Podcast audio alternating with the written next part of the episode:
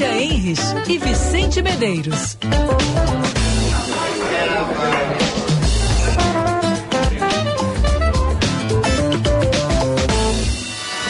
She gets too hungry for dinner at eight. I'm starving.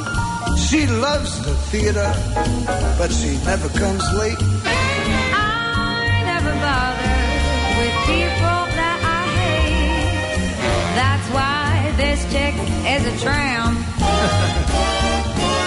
she doesn't like crap games with barons and earls. I won't go to Harlem in arguments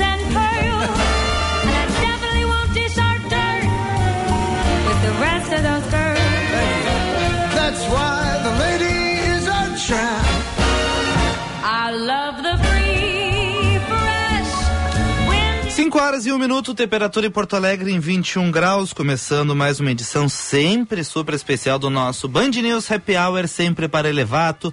Traga seu projeto para negociar com Elevato na semana de pisos e revestimentos e garanta o melhor negócio. 5 horas e um minuto, nossa hora certa. Bourbon Shopping tem muito de você. Na minha companhia, Ana Cássia Henrich. Boa tarde. Boa tarde, Vicente. Boa tarde, ouvintes. Dia triste para o mundo artístico, para o mundo musical nesse 21 de julho, porque o Vicente abriu aí com a voz maravilhosa de Tony Bennett, ele em dueto com Lady Gaga, pois o Tony Bennett nos deixou hoje aos 96 anos. Ele morreu na sua cidade natal, Nova York, nos Estados Unidos, considerado a voz emblemática da música americana. Ele foi intérprete de clássicos do pop dos Estados Unidos e ele arrebatou o público em parcerias que foram de Frank Sinatra a Lady Gaga. Mas ele também esteve no Brasil em 2012 e fez alguns shows aqui em nosso país. Daqui a pouco o Vicente vai tocar também aí um, uma trilha né, de Tony Bennett com uma cantora brasileira que ele também deu a honra né, para essa maravilhosa voz brasileira de fazer dupla com ela. Ele era muito generoso, era uma simpatia e nossa, eu gostaria muito de ter assistido algum show dele, viu, Vicente? Sabe, Ana, que durante a tarde estavam relembrando alguns, algumas frases dele e dizem que ele comentou que o, o cantor favorito dele era o Frank Sinatra e dizem que o Frank Sinatra devolvia a gentileza, né? Que o cantor favorito dele era o Tony Bennett. E também o, outros fatos, né? Ele adorava muito fazer os duetos, tanto que ele tem muitos, muitos, muitos uh, álbuns de duetos. Esse aqui, por exemplo, que a gente abriu o programa de hoje com a Lady Gaga, mas esse CD ele tem ali duetos com uh, o John Mayer, uh, Amy Winehouse, até essa música, a Amy Winehouse, quem olhou aquele documentário sobre a vida dela que tem na Netflix, uh, conta um pouco deste, deste momento, porque a Amy era muito fã dele, ela estava muito nervosa, porque ia cantar junto com ele, e ele super querido, super, não, não, relaxa, relaxa, tamo aí, bata é uma baita cantora, nossa, te curto muito, tu é muito boa, tu vai tirar de letra, etc. Então, naquele documentário da Amy, tu já vê ele conversando com ela, ela hum, adorando estar tá ali junto com ele, e ele é super tranquilo, super legal, super uh, acessível, assim, né? Então... Pois é, né, Vicente, isso aí tu vê que mostra a diferença desses ídolos que eles, tu vê o cara com 96 anos, lembrado desta forma e com toda esta bondade, porque eu acho que um cara desses, né, que é, chega é, assim no, no, no, auge da sua carreira e, e, termina assim também desta forma, sendo lembrado assim, mas a grandeza de um cara desses de cantar é, com, digamos, iniciantes, né, e, e ter esse tipo de comportamento, né? Dizer, não, eu te admiro, tu é uma grande cantora. O cara tem que ser muito grande para é. fazer isso. E é por isso que eu acho que eles uh, fazem tanto sucesso também, porque não tem aquela soberba, né, de achar que são melhores do que os outros e são pessoas é, que realmente têm uma empatia com a outra pessoa que está ali, né, do seu lado. Imagina, ela o nervosismo, eu, eu, eu ia estar tá tremendo, né, se eu fosse ela. É verdade, é verdade. Imagina, tu tá com o teu ídolo assim, cantando, e era um momento de ascensão da, da Amy, ela tava fazendo muito sucesso, fazendo muitos shows, e daí ele foi gravar esse CD. CD, se não me engano, é de 2011. E daí, enfim, tendo a, a oportunidade, até vou botar um trechinho aqui desse, desse, uh, dessa música aqui. O Tony Bennett com a Amy Winehouse, Body and the Soul.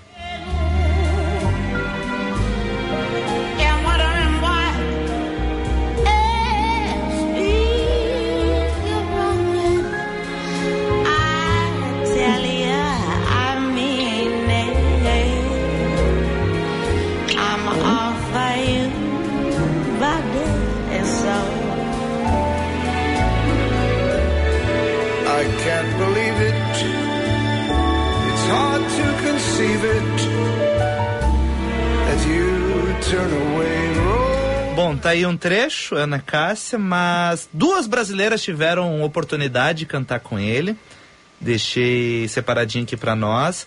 Uma delas é a Maria Gadu, cantou Blue Velvet com Tony Bennett. Vamos dar uma ouvidinha também. Softer than Saturn was the light from the stars.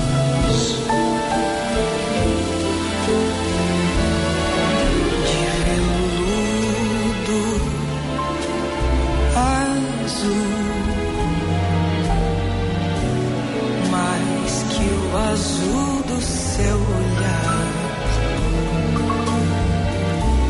a tua boca a suspirar, um querer.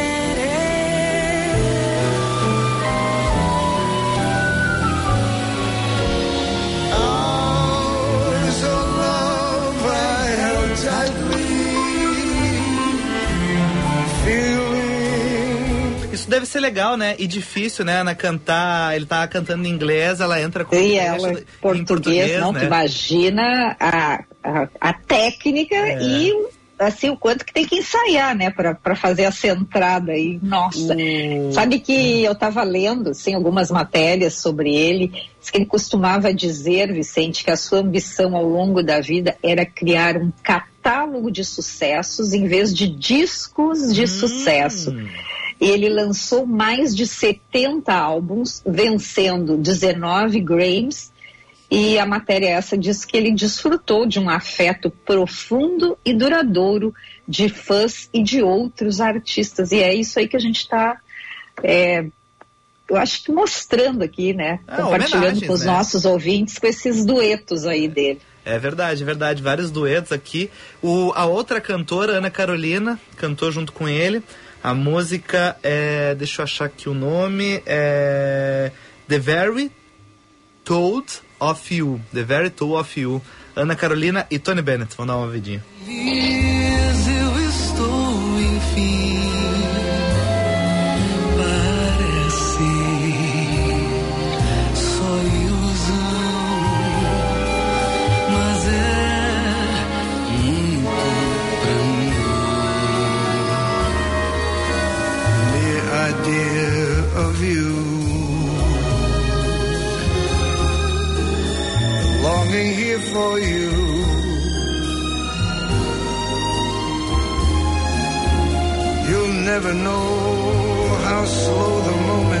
Até ia comentar agora da Ana Carolina, né? A voz marcante que ela tem, e ele era um cara com uma voz marcante, né? Não tinha como não reconhecer ele cantando, né, Ana? Nossa, Vicente. E, e, é, sim, mas a voz dela maravilhosa, também. Né? De, da Maria Gadu também, ah, eu sim, acho, é né? As duas com duas, dois vozeirões. Depois, se der, não sei se tiver hum. algum aí com o Frank Sinatra, porque aí sim, né? Ah, não, verdade. É, aí eu vou, aí eu vou chorar aqui, porque vou te contar. Ô Vicente, hum. é, Diga. Eu, eu recebi hoje uma, uma nota, na verdade, e a gente já tem acompanhado aí, só agora antes das nossas manchetes, para eu não me perder depois aqui. Uh, a gente está acompanhando aí o envelhecimento né, da população, uhum. um, principalmente na Europa, que isso já vinha acontecendo, eles até dizem que é um envelhecimento sem freio.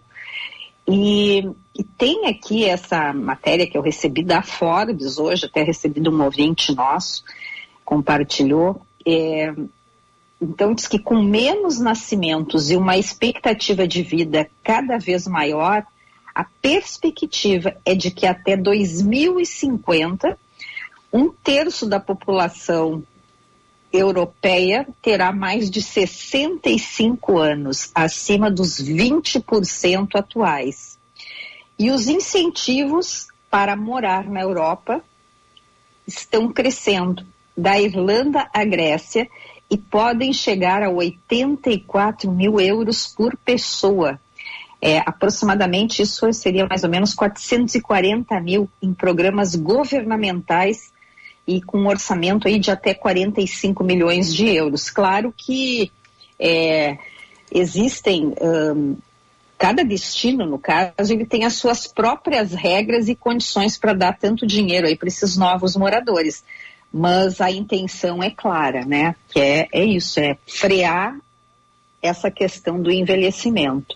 Eu quero te dizer que daqui a pouco, não sei se o Brasil teria dinheiro para oferecer, mas nós vamos chegar Assim, porque cada vez menos casais tendo filhos, aí nós também já vamos, daqui a uns anos, enfrentar essa situação do envelhecimento da nossa população. É, eu vejo muito dessas matérias quando eles falam de Japão, né, Ana, que eles já vivem lá uma realidade super complicada com os, os mais velhos, a, a expectativa de vida muito, muito alta, vivendo cada vez mais, e um problemão que os jovens, uma época era o evitavam o filho. Hoje eles não estão nem se relacionando. Então tem uma questão muito interessante no Japão a respeito do como fazer eles voltarem a se relacionar, cas formarem casais e estes casais terem filhos, né? Então, olha, são problemas da nossa sociedade. É, e ainda tem, eu não sei se tu chegou a ler, Vicente, se fizeram essa abordagem, que tem, assim, é, muito jovem hoje, é, eles estão muito reclusos e focados nas telas. Uhum. Então, lá no Japão, é, na China também, estão uh, fazendo, estão criando programas para incentivar os jovens a irem para a rua para paquerar. Tu acredita nisso? Eu acredito, Ana. Eu Estão empurrando as crianças. Vamos, sai de casa. Sai de casa. E aí diz que não querem, né? Tudo nerdzinho e com a pandemia as pessoas se acostumaram, eles e, e, e muitos dizem que não sabem nem como fazer isso, mas não sabem como conversar, não gostam de conversar. Olha, olho é no olho. Então isso aí é uma mudança também de comportamento muito interessante. É verdade. Então é isso, como é que o cara vai namorar, né? Como é que vai transar? Tudo pelo, é o virtual. Isso, e eles tem, não querem sair, querem, sei lá, ficar só em casa, né? É, é um bom ponto, né? Bom, vamos então falar dos problemas de hoje. E logo mais falar aí sobre outras coisas, né, Ana? Ah, e eu achei uma aqui, tá, Ana, no Spotify. Uh, Frank Sinatra e Tony Bennett cantando New York. Uau!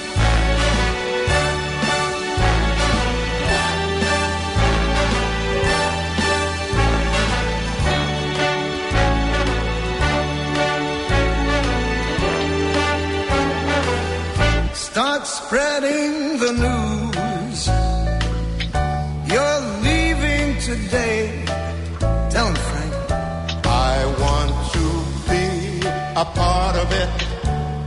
York, New York. Your vagabond shoes. They are longing to stray and step around the heart of it. New York, New York.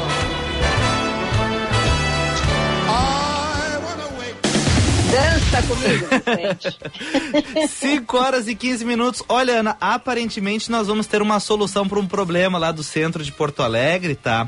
Uh, foi apresentado hoje, foi entregue para a Prefeitura de Porto Alegre o modelo da demolição do esqueletão Fo- E a prefeitura espera, tem uma expectativa de apresentar então até a primeira semana de agosto. A empresa contratada para realizar esses estudos necessários para a demolição do edifício da Galeria 15 de novembro.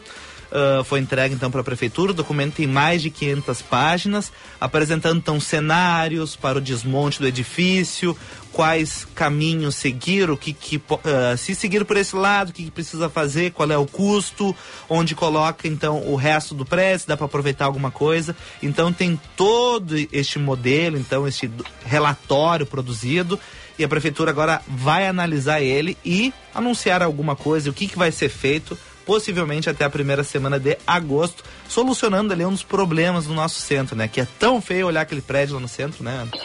Pois é, Vicente, e aí, já que nós estamos falando do nosso centro, casualmente eu contei, né, que quarta-feira, ao sair da Federação, fui no mercado público e depois eu andei ali pela Otávio Rocha, um pouco até pegar um aplicativo na Doutor Flores.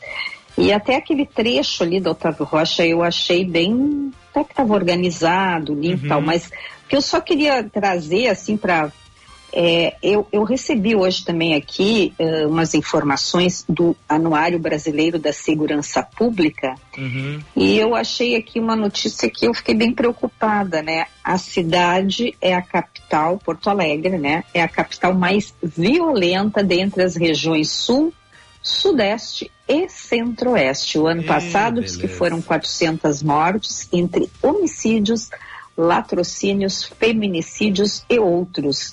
E que o número indica uma alta de 24,8% em relação a 2021, quando foram assassinadas 322 pessoas na cidade. São 30 mortes a cada 100 mil habitantes na capital gaúcha. Que coisa, hein, Ana? Muito triste, muito Poxa. triste. É verdade, muito triste mesmo. A gente tá com essa triste primeira colocação, né? Poxa, poxa vida. É, e, e muitas vezes é, somos privilegiados, às vezes por morarmos em bairros, né, onde a segurança é bem ostensiva, mas eu sempre quando me deparo, assim, às vezes eu vejo aqui no parque, tô caminhando, duas caminhonetes, né, da polícia ali e tal, eu digo, ok, que bonito, acho, né, meritório, mas aí eu fico assim, aqui e mais longe, né, num bairro mais periférico. Será que é a mesma forma? Ah, pois é, pois é, né? O relatório tá dizendo que tá faltando, né, Ana? Tá faltando É. ações aí, cuidados. Bom, ah, presidente Lula assinou um novo decreto que altera uma série de quesitos envolvendo aquisição, registro, porte e uso de armas de fogo. O pacote anunciado hoje passa para a Polícia Federal a responsabilidade sobre os chamados CACs, caçadores, atiradores e colecionadores, que anteriormente estava sob o escopo do Exército. Entre as outras mudanças previstas no novo decreto estão o limite para o total de armas e munições. E o filme da Barbie, Ana Cássia, deve fazer a Mattel lucrar quase um bilhão de dólares em 2023. Resultado da empresa de brinquedos deverá ser o maior que o dobro do ano passado, já que houve um lucro aí de 394 milhões de dólares em 2022. Tem alguns amigos que já foram, Ana, ficaram apaixonados, apaixonados pelo filme, tá?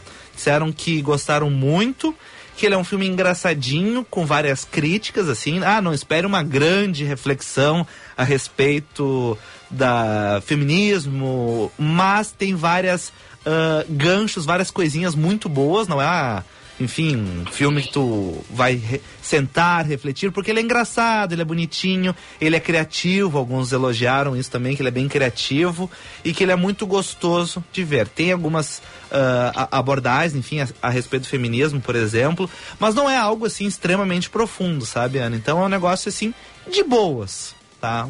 Vai de coração aberto, tranquilo e dizem, né, que tá tudo lotado. Então talvez não consiga nos próximos dias, caso não tenha comprado antecipadamente, olhar o filme. Então possivelmente vai ter que dar aí um- algumas semanas para conseguir ver.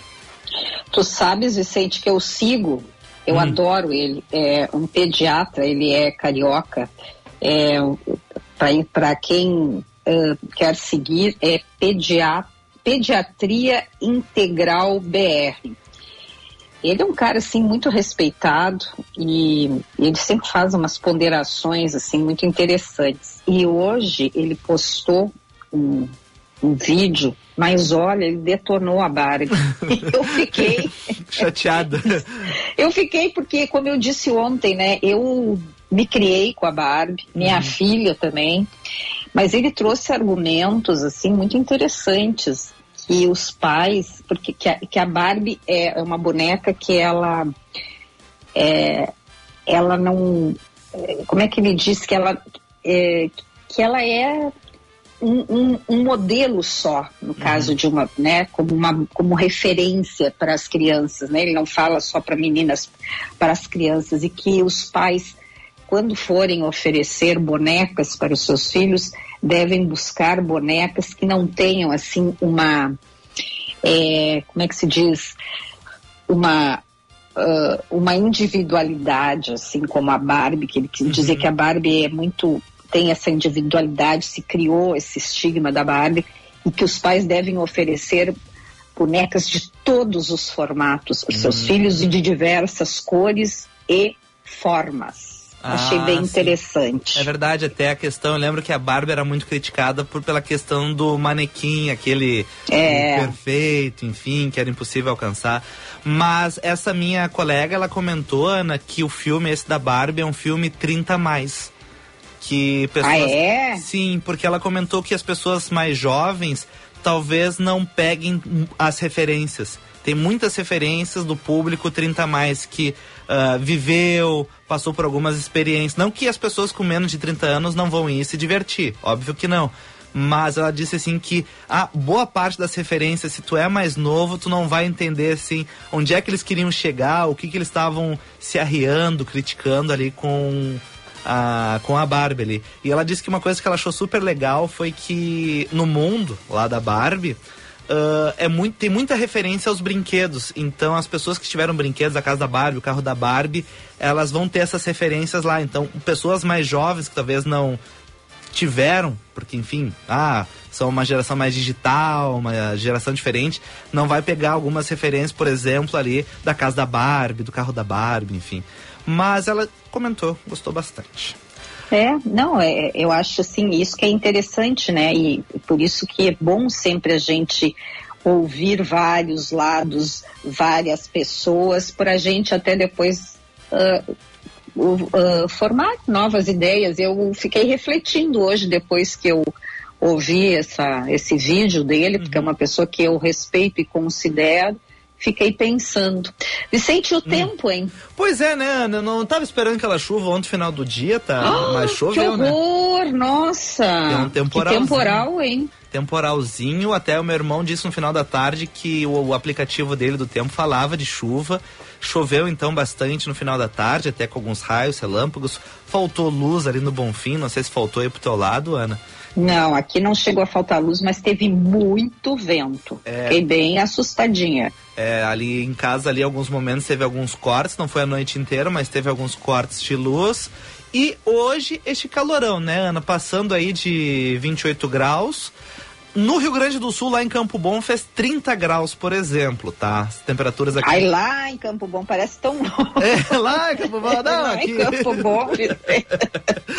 tá, aqui, Adorei lá aqui em Campo, Campo Bom. Aqui em Campo Bom. Aqui em Campo Bom fez 30 graus, tá? Lá no Jardim Botânico fez 29 graus, aqui, bem pertinho.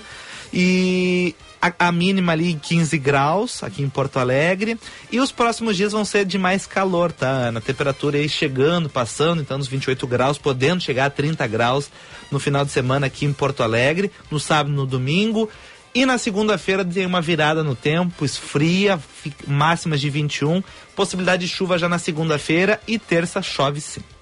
Tá bom? O Vicente sabe que eu sou a rainha do Crocs, eu ah, amo Crocs, sim. né? Então eu uhum. tenho Crocs coloridos, Crocs, enfim. E adoro no inverno aqueles que tem um forrinho peludinho. Aham. Nossa, hoje eu tirei longe. Deu pois um é, calorão. Né? Tá difícil esse inverno, né, Ana? tá difícil, tu não sabe também. Hoje era dia de lavar lençóis, enfim, e aqui eu pedi para minha auxiliar que me ajudasse, tiramos lençóis, edredons, sabe? E ela disse, nossa, que calor. Eu digo, sim, mas tá, né? É verão de novo. Eu não sei como é que a gente aguenta o nosso organismo, como aguenta todo e tudo isso, assim, ó, porque de um dia para o outro. Eu ontem disse, bom, veio o temporal, Amanhã vai amanhecer muito frio. Nada, esse calorão todo aí. E uma semana, né, Ana? Há uma semana a gente tava morrendo de frio, né? Com usando cobertor, mais de um cobertor, enfim, tava terrível semana passada, na sexta-feira. É, fogo na lareira. Fogo na lareira, é verdade, é verdade. Então vamos aguardar até segunda, pelo menos, esse calorzinho, é, é isso? até segunda-feira é o calorzinho, tá bom? Tá bom. Bom, hoje nós temos, claro, o querido Michael Valer, mas antes vamos fazer uma ronda aqui dos nossos ouvintes, ah, Vicente. Ah, vamos lá. Central de Ouvintes, Ricardo Boixá. Como é que... Então, a Neuza Mocelin, que está aqui na nossa live, primeiro ela está elogiando o colar que eu estou usando. Opa. Eu já, não é a primeira vez, eu sempre quando eu eu uso esse colar para uma homenagem a quem eu ganhei, que é uma pessoa também que eu admiro muito, que é a nossa querida ouvinte, mãe da Lúcia Matos, ex-patrona da Feira do Livro, a Valesca de Assis, que hum. me presenteou aqui com esse belo colar. Belíssimo. É vermelho. Então, quando eu quero levantar meu ânimo, assim, eu me lembro de vou botar meu colar vermelho. É, a Neuza falou também aqui que na Voluntários da Pátria tem muitos prédios antigos e que volta e meia eles pegam fogo e que se não seria hora de fazer uma fiscalização nesta área também. É verdade, Ana, é um bom ponto ali, porque tem vários problemas Porto Alegre, óbvio, óbvio, óbvio, mas esse é um ali que é mais visível a nós, né? Tem esses problemas ali na Voluntários. Hoje, por exemplo, de manhã teve um problema ali no centro, um incêndio numa lancheria. E, enfim, né? Acho que a prefeitura está trabalhando um pouco nisso, a prefeitura está olhando muito para o centro de Porto Alegre, mas, enfim, eu acho que tem um pouquinho. Tudo é um processo, né, Ana? E aqui eu acho que os processos às vezes são meio longos, enfim e acaba sendo um pouco maçante, porque há anos a gente vê alguns problemas e a gente tem que esperar, enfim, tem todo um protocolo. Mas às vezes é meio angustiante viver tudo isso, né? Muito, muito angustiante. Pois vamos ao nosso intervalo comercial e depois vamos ver se a gente tem aqui mais algum. Ah, só aproveitando então, aqui no nosso WhatsApp, tá? A Bárbara Mello agradeceu que a gente trouxe as versões do Tony Bennett com as cantoras brasileiras. Mensagem da Bárbara Mello. O Nilton Santorin deve estar trabalhando hoje, que ele não mandou mensagem ainda, tá? Então. Vamos... Não, mas é que vai, ele deve estar saber onde, Vicente, onde? porque agora com a, com a namorada nova, mandou ah. ontem uma foto lá do Cais Embarcadeiro, pôr do sol. Fazendo ah, um é? brinde tanto ontem. É nós aqui trabalhando e o cara lá. Ah, um brinde tá à vida, é. Putz, é. é. Ah, então tá bom. Então vamos pro intervalo e já voltamos aqui com mais happy hour. Tonight.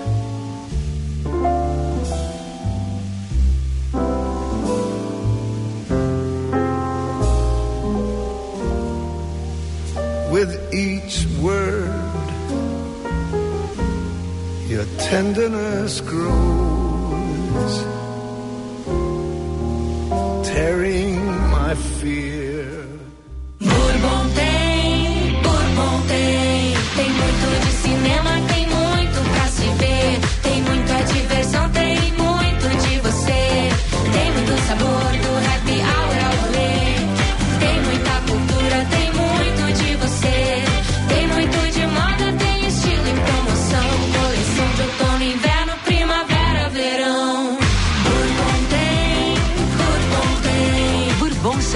Tem muito de você.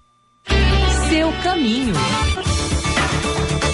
E eu volto a Band News para falar contigo que tá pela Zona Leste. É bom ficar atento, tem dois acidentes causando lentidão. Um deles na saída da cidade, na Avenida Bernardino Silveira Morim. Carro e moto bateram e o fluxo é bem intenso, tá deixando a movimentação mais difícil. Tenho informação também para quem tá na CIS Brasil e nesse caso, para quem tá indo em direção à região central, a colisão apenas com danos materiais envolveu dois carros, sempre acaba deixando o fluxo mais lento, ainda mais nesse horário. Foi pouco depois do acesso à Avenida dos gaúchos. Participe da campanha do Agasalho. Sua doação vai ajudar muita gente. Governo do Rio Grande do Sul. Futuro nos une. Com o trânsito, Jana Juruá.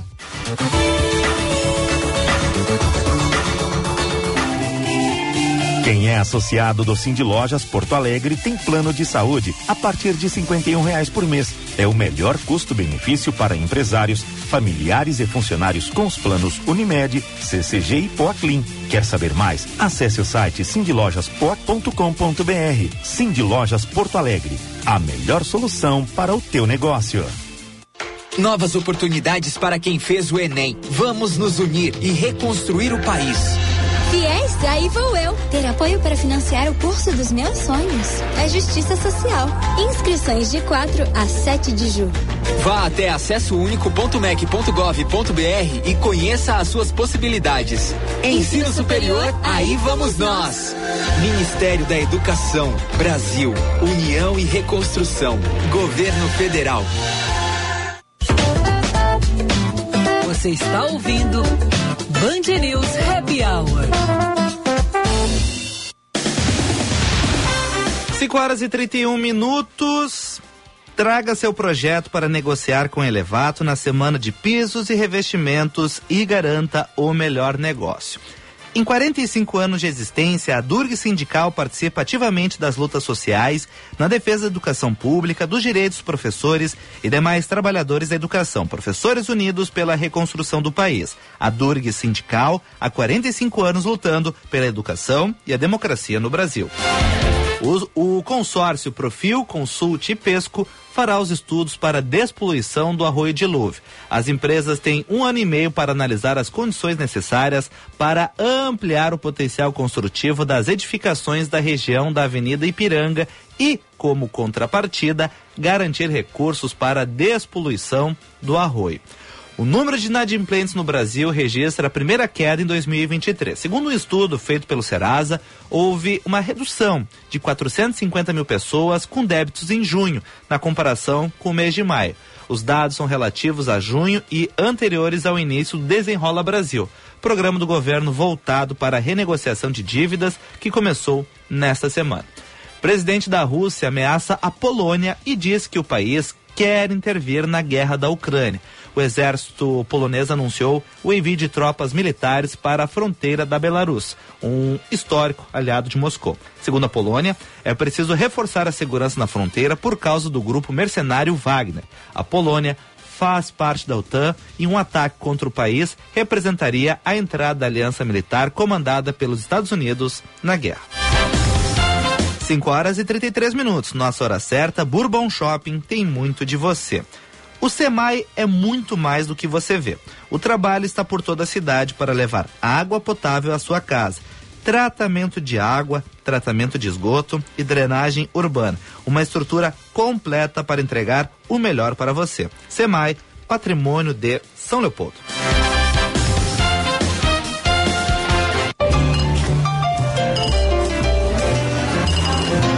Viva o vinho! Com Michael Valer. Oferecimento VM Vinhos. Mais do que vinhos, experiências.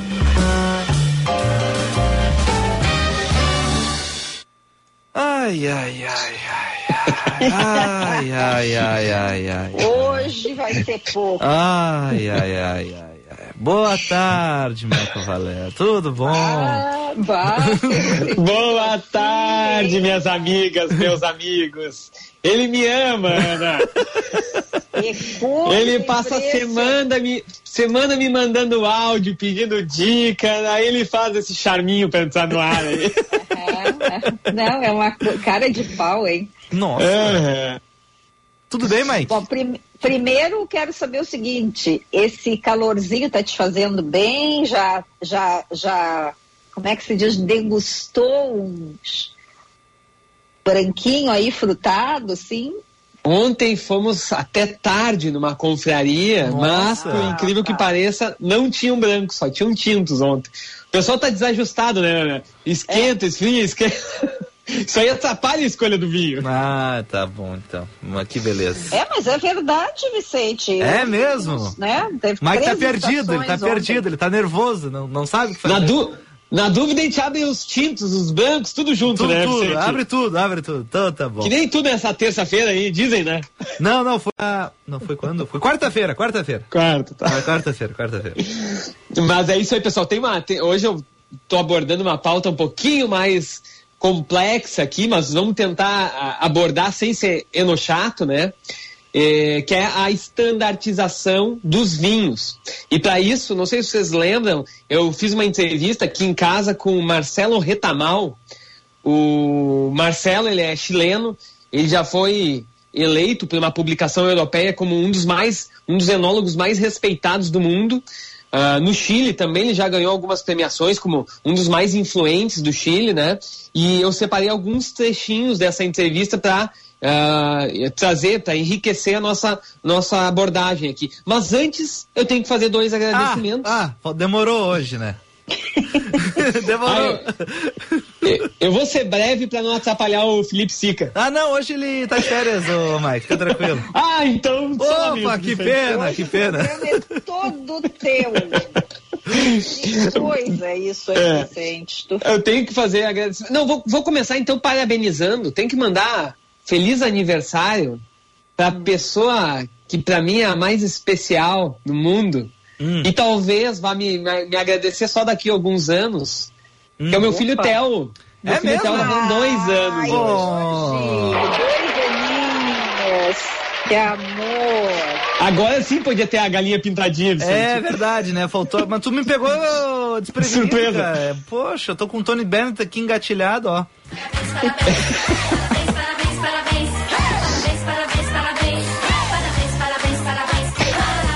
E, e Diga. a Ana já passou por todo esse processo, né? Mas foi engraçado que a gente deu uma bicicleta, aquelas bicicletinhas sem pedal, né? Porque é, é, br- brinquedos monsori- monsorianos, né, Ana? É, E- ai, mas eu sabe que aquilo eu acho tão estranho. Vamos só contar para os nossos ouvintes como é que é esse brinquedo montessoriano, porque esse eu acho muito estranho, esse aí, conta aí. Ele é, ele é uma, Bicicleta uma- uma bicicleta pedal. muito pequena, sem pedal, ele é duas rodas, um guidão e o banco. Então é pra criança ah, colocar, subir, mas ficar com os pezinhos no chão e andar de bicicleta, só que com os pés no chão, né? É, E- ela, ela arrasta o pezinho assim e faz de conta que tá andando. De, tá- anda, né? Porque a bicicleta É, se anda, mexe, exato. mas eu acho aquilo tão louco que eu quero. Uma bicicleta Mas- sem pedal, é isso. Mas, Ana, louco, louco foi eu, assim, quando eu vi a reação. Eu tava montando a bicicleta e ele já tava querendo subir em cima. E eu, mano, calma, calma. E aí, quando eu terminei de montar, ele simplesmente saiu andando o negócio sem precisar ensinar nada. É. Nossa, é muito instintivo, né? Uma coisa. Instintivo. Que loucura, né? É isso, é impressionante. Eu fiquei com medo que o Mike foi que montou, né? Também. Eu fiquei meio Não nervoso. é fácil, Vicente. Vai, eu fiquei nervoso com isso, hein? Poxa, já imaginou? E aí eu. Parafuso certo, Mike. É, e aí eu postei, ele já tava pela casa, né? E eu, e eu postei uma foto dele e falei assim- falei assim, ó. Oremos pra Santo Antônio dos armários de taças, porque agora ninguém segura, viu? É verdade. Nossa, que perigo, hein? Nossa Senhora da, da taça do armário, né? É, Mas voltando para a pauta dos vinhos, deixa eu agradecer a uma vinícola que eu sei que é muito parceira, uma super parceira da, da- do Grupo Band, que é a Cooperativa Vinícola Garibaldi. A Garibaldi me mandou faz alguns dias três vinhos ah, da linha VG, um lançamento, um alvarinho, e eu fiquei impressionado pela qualidade que eles estão entre- entregando nessa categoria de preço. É um vinho de pouco mais de 70 reais, muito bem feito. É um branco, eu até comentei com o enólogo lá, me lembrou ah, os vinhos verdes de Monção e Melgaço, que é aquela região ali de Portugal que faz, ah, que, que trabalha muito com alvarinho e normalmente tem vinhos verdes mais estruturados, com mais corpo, com normalmente passagem por madeira, né? São vinhos verdes mais, mais intensos, vamos dizer assim. E me lembrou muito isso. O estilo é isso aí, privilegiando fruta, muita, muito saboroso, assim, bastante frutado, final longo e com uma ótima acidez. É, é uma linha que eles estão lançando de pequenas produções. São, se eu não me engano, duas mil e tantas garrafas. Posso estar errado, mas é, é, são poucas. É, é, uma, é pouco volume, né? É um vinhedo específico, se eu não me engano, em Santa Teresa, que é ali na, na Serra Gaúcha, né? Uh, e fiquei impressionado. Um belo trabalho. Quem está na live está vendo aqui uma baita apresentação também. Bonito. É, eu bonito. sempre. Bonito, né, Bonito. Vicente? Uhum, muito bonito, ele é branco, assim, com alguns detalhes em. ah, agora me faltou a cor, um amarelo. ah, É o amarelo, Amarelo desbocado com cinza, a palha, exato. é. palha, faltou E- palha no meu, meu currículo. É uma bela apresentação e eu sempre. A Garibaldi, para mim, é referência em produção de vinhos ah, acessíveis, vinhos mais econômicos, né? Tu, tu encontra espumantes deles muito bem feitos por 30 e poucos reais. E esse Alvarinho segue nessa linha, entregar um produto de alta qualidade dentro aí de uma categoria acessível de preços, né? E eu sempre lembro também, né? Estamos falando de uma cooperativa, uma cooperativa de mais de 90 anos. A, a Garibaldi hoje é composta por 450 famílias, mais de 1.200 hectares de terras cultivadas.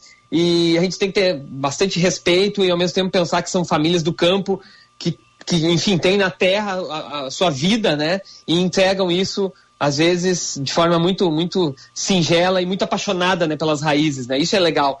E ho- hoje quem está à frente lá na, na enologia, o Ricardo Morari, ele também é presidente da Associação Brasileira, Brasileira de Enologia, é um baita profissional, um cara muito acessível, muito afável. Foi pai pela segunda vez agora há poucos dias. É, é um querido, é um cara que eu gosto muito de conversar. E também o pessoal do marketing lá, o Maicon lá, também outro cara muito, muito querido, que baita parceiro. Então, deixar meu agradecimento e parabéns por esse baita produto que eles estão entregando aí no Parabéns. mercado. Massa, legal, legal. Segundo agradecimento, daí é uma vinícola bem pequena da cidade de Monte Belo do Sul, ah, Quinta Daurada é o nome do vinho. Recebi um Nebbiolo, olha essa caixa aqui, uma caixa de madeira preta. Opa! Com, com as letras vermelhas, olha, uma bela apresentação. Que bonito. O não, é lindo aqui também, uma garrafa. Eles, eles assim, eles, eles capricham no, no visual. É, realmente são apresentações muito interessantes. Esse vinho aqui é um Nebbiolo e eu tô falando da Casa Marques Pereira. Sempre tem o Chardonnay. No meu livro 101 Vinhos Brasileiros, o Chardonnay está citado, está destacado. E agora esse vinho eu degustei quando ele ainda estava em processo de produção, achei muito interessante. E o pessoal me mandou uma garrafa dessa produção que tem apenas 465 garrafas. É um, é, um, é um tesouro aqui, é um achado, é uma raridade aqui. E, e, e é vinhedos próprios, lá de Monte Belo do Sul. A, a Nebbiolo, a gente já conversou, né? É uma casta lá do Piemonte, famosa por fazer barolos barbarescos italianos, né? É, era considerado o vinho dos reis, né? O Barolo, a gente já fez uma coluna sobre isso. E aqui no Brasil tem algumas vinícolas aí se fa- fazendo bons nebiolos, muito, diferentes, obviamente, do, desse vinho europeu, mas de alta qualidade. E tô louco para tomar então mais essa, esse lançamento aqui da Casa Marques Pereira, uma baita iniciativa lá dos meus amigos Felipe e turma lá. Muito obrigado. Logo, logo vou passar meus meus O review. minhas im- o review, minhas impressões. é. Só, voltando aqui para Garibaldi, vou dar um spoiler. Esse vinho que eu já degustei, fiz um, um risoto de camarão para acompanhar, deu muito certo. Spoiler, vai estar na próxima edição do meu livro 101 Vinhos Brasileiros, que eu tô terminando agora a pesquisa. Porque é uma baita indicação. Que beleza, hein? Hum, curti, hein? Vamos para nossa pauta, então, gente. Ô, até que enfim, obrigado, Mike. Até semana que vem, então, né? Não, acabou o horário. Eu aqui, ó, tô só deixando ele falar. Ana, o, me- pra ti, o que, que é estandartização no- do- do- dos vinhos? O que, que quer dizer isso? Já, já ouviu isso? É, O que, que, que, que te remete a essa- esse termo? Ah, é que eu só me lembro de standard de jornal, que eram aqueles jornais grandes, né? Boa. Mas a gente está falando de padronização nesse caso, né? Pois é, mas ah, então, o que que se. Pois é, isso que eu quero entender, como é que isso aí chega nos vinhos, de que forma esta, é, é, digamos, essa palavra, essa expressão, digamos, sim. ela é aplicada. É isso que eu quero É. entender. Porque um jornal standard, os ouvintes lembram, eram os jornais, aqueles que. A Folha de São Paulo ainda é standard, o Estadão ainda é standard, aqui o antigo Correio, né, aquele que os nossos avós liam, é, era standard, E agora? Que remetia a um padrão, né? Um padrão, Padrão, literal, visual. É. Dos vinhos, aí onde é que chegamos?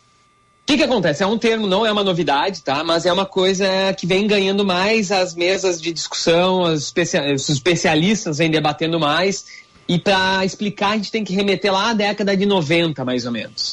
O que Tá. aconteceu? Um boom na indústria dos vinhos, a adoção de várias novas técnicas, a modernização da indústria e também o surgimento com mais, com mais força da- dos críticos pontuadores. São talvez as duas, os dois fatores principais ah, que acabaram ah, ah, que acabaram incentivando uma certa padronização dos vinhos, que é o quê? É tornar os vinhos muito parecidos. As diferentes, as diferentes variedades de uva, os diferentes terroirs, as regiões distintas, gerando, produzindo vinhos muito parecidos, muito semelhantes a vinhos que o público tem mais, mais afeição, que o público consome mais. Mas uma questão são as técnicas, as tecnologias adotadas, e a gente vai falar de duas delas, e outra coisa são as pontuações, que a gente não vai falar hoje, mas eu quero falar rapidamente. Já ouviram falar em parkerização? Esse termo aí foi. Esse termo eh, veio do Robert Parker, que é considerado o inventor do sistema de pontos, de pontuação de vinho. Hoje a gente fala, ah, esse vinho ganhou 100 pontos. Né? O pessoal às vezes vai na loja de vinho e o vendedor diz, ah, esse aqui teve 95 pontos, o Robert Parker, né? E, e esse cara que inventou. E daí vários críticos começaram a copiar a ideia, né? Que é tu avaliar o vinho e dar um ponto. É, em resumo é isso, cada um tem a sua metodologia. Esse cara ficou tão famoso que lá pela década de 90, nos 2000, a- a- as vinícolas come- Ah, tá. Nunca aconteceu isso, vai acontecer logo hoje, Ana Cássia. Hoje o guri congelou. Ele É. congelou. O que, que ele fez no, no celular? estão Ó. Acho, acho que o Theo chegou com a sua bicicleta. O, Theo passou a bicicleta do Theo no fio da internet, tá? Mas cortou e agora voltou. É, não, é algum telemarketing me ligando, mas voltamos. Tá, voltamos, vamos lá. Então, então eu estava falando sobre Robert Parker, que muitos produtores começaram a fazer vinho para e Parker, grande pontuação e poder vender com essa publicidade. E Tá ok? Vai. Então, Agora vai, Ai, agora vai. Hoje tá dando, tá dando problema. Problema, os tá dando problemas. tilt, voltamos. É, Tá, é, voltamos. por exemplo, é, só uma que me ocorreu agora. ver. Não, isso não tem a ver também, por exemplo, eu resu é, essa coisa, eu vou fazer um vinho meu, né? Aí tu vai numa vinícola, engarrafa, né? Faz lá e tal. Aí o Mike chega lá, faz, não é o mesmo vinho? Não é Faz isso? isso. Não tem a ver? É um pouco disso também. É um pouco disso também. É, tem a questão de ado- adotar técnicas muito parecidas e tem a questão de fazer ah, vinhos para agradar um perfil específico de, de, de, de crítico, vamos dizer assim, né? Mas vamos falar de tecnologia. Eu perguntei para o Marcelo Retamal por que, que ele decidiu fazer vinhos ah, fora desse, desse viés tecnológico, né?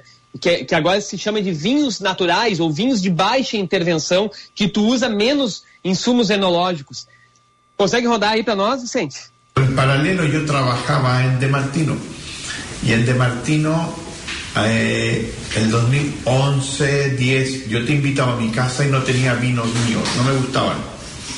Entonces ya un problema, porque tú puedes hacer vino para el mercado, lo que dice, la mayoría de los enólogos trabajan con una compañía y la compañía te dice tiene que hacer este vino y haces el vino para el mercado. Ahora, eh, en, en esa época dije, bueno, ya no quiero más. Y el 2011 la familia de Martino aceptó seguir un una línea de vino en conjunto, no solo mía, pero que era de no intervención. Y sacar lo que yo llamo estandarizadores del vino. Então, olha só que legal, né? Ele foi muito sincero, porque ele falou, olha, eu trabalhava numa grande... Traduz aí, porque também eu Sim. até entendo, mas quem não É. entendeu o espanhol, o que, que ele diz? Ele falou que lá por 2006, 2010, ele chegou um momento que ele trabalhava para uma grande indústria chilena, que é a Demartino, muita gente toma vinho da Demartino aqui no Brasil, mas ele não tinha os próprios vinhos que ele fazia em casa. Ele já não gostava mais dos vinhos dele. Que ele achava tudo muito parecido. E ele conversou com, com o chefe dele e eles resolveram lançar uma, uma linha de baixa intervenção sacando, tirando os estandartizadores. E o que, que são os insumos que fazem os vinhos ficar parecidos? Na opinião do Marcelo, mas de muitos outros enólogos. Primeiro, as leveduras industriais. Vamos lá, relembrando, como é que faz vinho? Colhe a uva, põe num tanque e adiciona uma levedura, tipo um fermento de pão. O que, que essa levedura vai fazer? Vai transformar açúcar em álcool. Esse é o processo básico para fazer um vinho. Essa levedura, de acordo com o Marcelo, a- acaba aportando aromas e sabores específicos. E aí tu pega um Merlot brasileiro e um Carmener chileno, bota a mesma levedura, eles vão ficar parecidos. Então essa é uma coisa que ele defende. Ele resolveu sacar as leveduras industriais. Daí o que que acontece? Tu deixa ali mais tempo dentro do tanque e essas uvas naturalmente vão fermentando. Cara, que aí tem controle microbiológico eh, que, que tu tem que aumentar esses controles para o vinho não avinagrar, né? É um risco, vamos dizer, que a indústria, a grande indústria não pode eh, correr, né? Então essa é uma, é, é uma contradição aí. Fazer vinho sem essas leveduras te aumenta o risco de contaminações. Mas foi uma coisa, uma causa que ele defendeu. Para quê? Para tu não para fugir da padronização dos vinhos. E a segunda, vamos dizer assim, estandartizador seria o uso de madeira, de carvalho.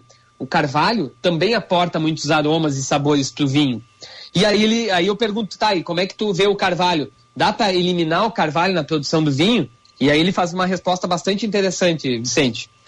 Yo no tengo problema con la barrica. La barrica es extraordinaria, pero tiene que ser bien utilizada. O sea, no es posible que en mi país eh, para hacer un vino que llaman ícono, tú tengas que poner 100% barrica nueva de Francia, de no sé dónde. Cuando tú pruebas el vino, solo sientes el roble, el carvalho. No me parece que te conecte. Yo no pagaría jamás por un vino así. Entonces, para mí ahí viene un, un problema.